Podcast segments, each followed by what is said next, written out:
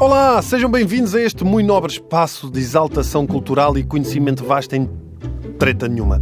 Esta semana temos dedicado o nosso tempo a descobrir até que ponto as medicinas alternativas podem ser uma ajuda ou não, eh, quer em termos de saúde, quer no desenvolvimento pessoal.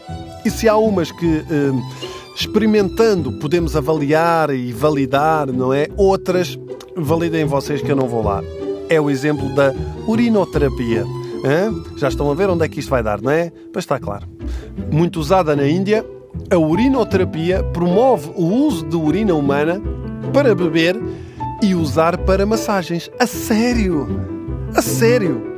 Isto dá a ideia que foi uma partida eh, que alguém pregou há uma data de séculos, do género: Olha lá, bebe lá isto aqui, é chá, faz muito bem, é chá. E o tipo bebe e o outro: Haha, enganei-te, é xixi, toma, vai buscar. Mas o outro tipo era tão orgulhoso que só para não dar o braço a torcer disse: Olha, mas fez mesmo bem, hum, hum, vou beber mais um bocadinho, hum, eu já sabia, vou, hum, é muito bom, toma, toma. E manteve esta farsa até aos dias de hoje.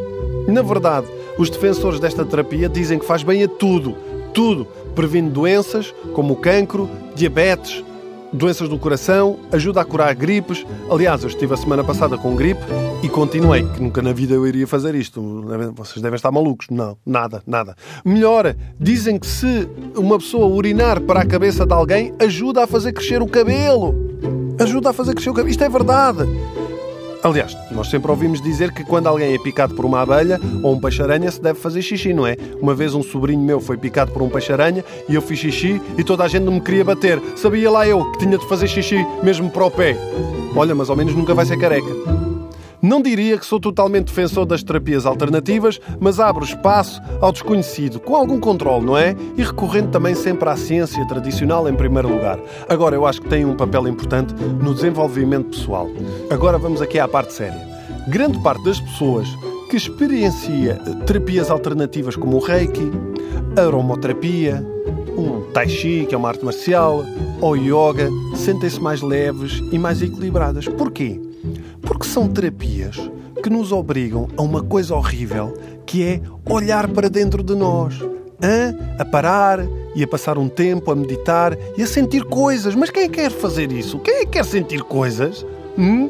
Isto é um comportamento tão estranho que a maior parte das pessoas que experimenta meditar pela primeira vez, quando acaba, tem de ir para o Facebook falar mal da Cristina Ferreira ou do sexismo na sociedade só para se sentir outra vez melhor. Sabem porque é que grande parte das pessoas passa o dia a opinar e a criticar tudo aquilo que não gosta? Porque é muito mais fácil eu olhar para fora.